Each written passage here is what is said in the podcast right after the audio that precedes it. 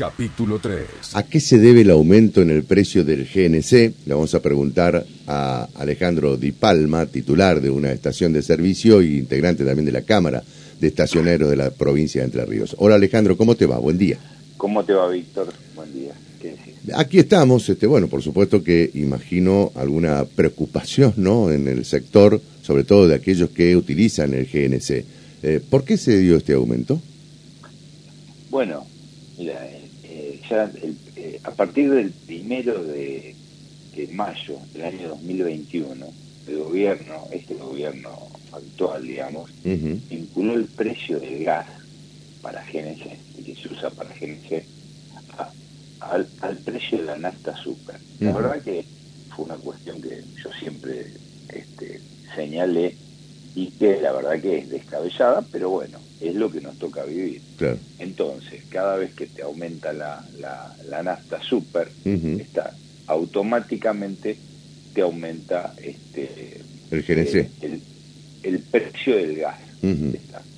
A eso vos le tenés que sumar también este, los aumentos del resto del, digamos, del, de lo que forma parte de tu, de tu matriz de costo, qué sé yo, vos tenés este, sueldos, tenés este, fundamentalmente energía eléctrica, acuérdate que hay dos aumentos, hay un aumento postergado y el otro que en cualquier momento pega también, eh, qué sé yo, la verdad que eh, es preocupante cuando uno mira de caras al futuro. Esto particularmente, como digamos respondiendo concretamente, se debe a la, al aumento digamos de la nafta que este, que viene subiendo, mejor dicho, terminó su su incremento, ¿te acordás? claro, ese era un acuerdo al que habían llegado las petroleras justamente con el gobierno, ¿no? Establecer este tres incrementos durante el primer trimestre del año, ¿no?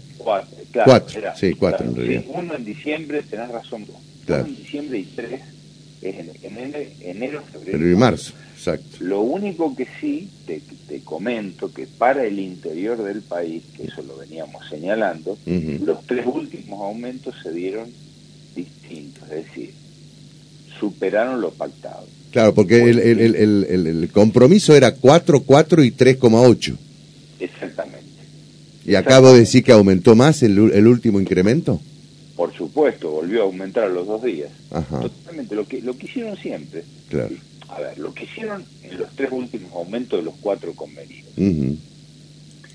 Claro, eso, la verdad que, y fíjate que nosotros ya estamos este, con una nafta super en 200 pesos. Claro, exacto. Es decir, y pico. todavía la nafta super doblega al GNC. Claro, a ver, este, el problema de los combustibles es que esta, esta lógica, digamos, de intentar seguir la, la, digamos, la evolución de los índices precios, este, nos va a llevar a lo que vos ves este, que está pasando con los alimentos, con los autos, con cualquier cosa, que es una recesión, es decir, vos inmediatamente empezás a reducir los volúmenes de venta, esto es una realidad. Claro. Usted... lógico, es la mitad, pero la mitad igual son ciento y pico de pesos. Eh, ¿Tenés algún relevamiento, por ejemplo, de eh, cuánto cayó el volumen de venta eh, durante el primer trimestre comparado, por ejemplo, con el trimestre del año pasado? ¿De, de combustible? Sí. Me, tengo que fijar, pero yo te puedo... A ver, acá hay, hay datos contradictorios, Víctor. Mira, vos habrás escuchado en más de una oportunidad que desde el gobierno nacional celebran de que la, el, volumen de venta viene aumentando, cosa que, llama la atención porque el asado, la venta de asado viene bajando y te dicen que la venta de nafta viene subiendo. La verdad que yo supongo que se deben referir, eh, este, mira, este, digamos, a partir del gran faltante de combustible que hubo en Argentina, digamos, a partir yo te dije de agosto del 2021, está, lo que se produjo es una formidable distorsión que, por ejemplo, hoy es visible porque el gasoil es muchísimo más caro que la nafta azúcar, pero muchísimo más caro. Eso ya lo naturalizamos.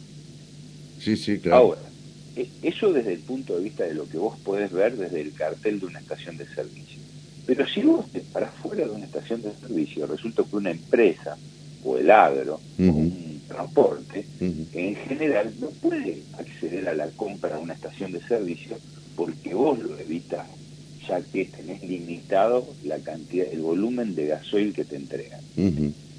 El precio que opera para ese sector, que es mayorista, es muchísimo más alto, pero muchísimo más alto. Por eso te digo que acá estamos formando precios, engrupimos a la gente con un precio del combustible, digamos de 200 pesos de la nafta, 100 del NC y 250 del diésel, pero los precios se están formando con un precio de combustible, que es diésel, de 300 pesos. Entonces ahí es donde vos tenés, empieza a hacer ruido y, a tomar este, y, a explicarse, digamos, esta evolución de precios que tenés, porque vos decís, no, bueno, pero los precios no aumentan. Claro, los precios que vos podés comprar combustible, pero un transporte no puede comprar precios a precio de, estación de servicio. Claro. Tiene que ser a precio mayorista en todo caso. A precio mayorista que es una locura, porque no mm. hay. ¿Entendés? No hay, es, una locura lo que está pasando. Esto viene pasando el año 2021. ¿está? Y fíjate que el otro día, y yo también lo señalé en, alguna oportunidad que me, consultaron, este, el otro día cuando Pablo González, presidente de, IPF, está, este, va a tocar la campana Wall Street, está, recordarlo, está, eh, él señaló de que en Argentina YPF iba a, este, a, mantener una evolución de los precios conforme a la inflación. O sea que no se entiende en qué va a consistir esta, esta lucha antiinflacionaria. Si va a, montar todos los precios sensibles sobre los valores de, la inflación y obviamente la inflación va a seguir este, evolucionando. Está clarísimo. Claro, la pregunta es, este Alejandro, eh, si en los próximos meses eh, va a seguir aumentando el precio del combustible en general, ¿no? no solamente el GNC, sino estamos hablando de los otros combustibles, o crees que eh, a partir justamente de todos estos, incrementos, acá se frena la, espiral ¿no? de, de aumentos? Mira, te vuelvo a repetir, hace un par de semanas, como no, no llega a dos semanas, mm. González, estando en Wall Street, aseguró al mundo que la evolución de los precios del combustible van a seguir los índices inflacionarios y yo no creo que eso va. Lo que te dijo impunemente este hombre es que la evolución de los combustibles va a seguir, este, digamos, este, avanzando sin, sin límite. Por eso, yo, no importa lo que perciba, importa el dato que tiene este hombre que, dijo lo que dijo. O sea, evidentemente el, plan, el único plan es aumentar el combustible. La verdad, y lamentablemente es lo que dijo este González, como presidente de IPF, no lo dijo como... Sí, sí, claro. Como es decir, el panorama, el panorama es desalentador desde ese punto de vista. Van a seguir eh, con los aumentos, con los incrementos en los próximos meses. Lo que pasa, Víctor, que la verdad que no se ve que haya una una lucha antiinflacionaria que esté dando resultados. La verdad es esa. Mm. ¿Entendés? Vos fíjate que, este, mira, un, elemento que, que, impacta este, en forma muy importante con el GNC es la energía eléctrica. Y si vos me preguntás a mí, qué sé yo, Gordet postergó el aumento. ¿Entendés? O sea, un aumento que ellos mismos este, lanzaron y después cuando se dio cuenta de la macana, lo posterga, ahora eso está en cajones, o sea, en algún momento va a impactar eso. Entonces, este, la pregunta es, eh, esto parece que hace ruido cuando te dice que se trata de un plan antiinflacionario. El principal agente de indexador es el Estado, me parece que es evidente. Sí, pero no, no se observa justamente un plan antiinflacionario. Por eso mismo te digo que el propio Estado está indexando todo. Mm, mm. Entonces, si es un campeonato de vivo, este, acá el único que la paga es el, es el usuario del que nosotros vivimos, mm. Víctor. Sí, sí, claro. Nosotros somos, ¿entendés? Nosotros no vivimos de, de, vaca muerta o de la Shell, nosotros vivimos del cliente que todos los días va a cargar el combustible y que realmente es un esfuerzo. Esta cada vez paga más con tarjeta de crédito. Eh, mira, si hay algo que ha evolucionado notablemente, son las ventas con tarjeta de crédito. O sea, la necesidad de la gente de financiar sus compras es, es este, elocuente. Sí, sí, elocuente. Sí, sí, totalmente. Y más aún en esta época, ¿no? Eh, no obstante, ¿tienen alguna información ustedes de que las petroleras van a... Ahora terminó este, este, primer, primer plan de incrementos, terminó. ¿Qué va a pasar en los próximos meses? ¿Tienen información de si, por ejemplo, en abril se viene otro incremento? No, nosotros, mira, nosotros no, nos enteramos. Lo suponíamos que iba a aumentar el combustible por, una cuestión de que recordá que en enero se pasó. Sí. desde el principio de enero hacia la mitad del mes los aumentos y de ahí fue febrero mitad, marzo pero digamos, nosotros nos enteramos porque nos mandan un mail cinco minutos antes, adecúen los precios, no claro, ni idea Claro, es decir, no hay, no hay anticipación.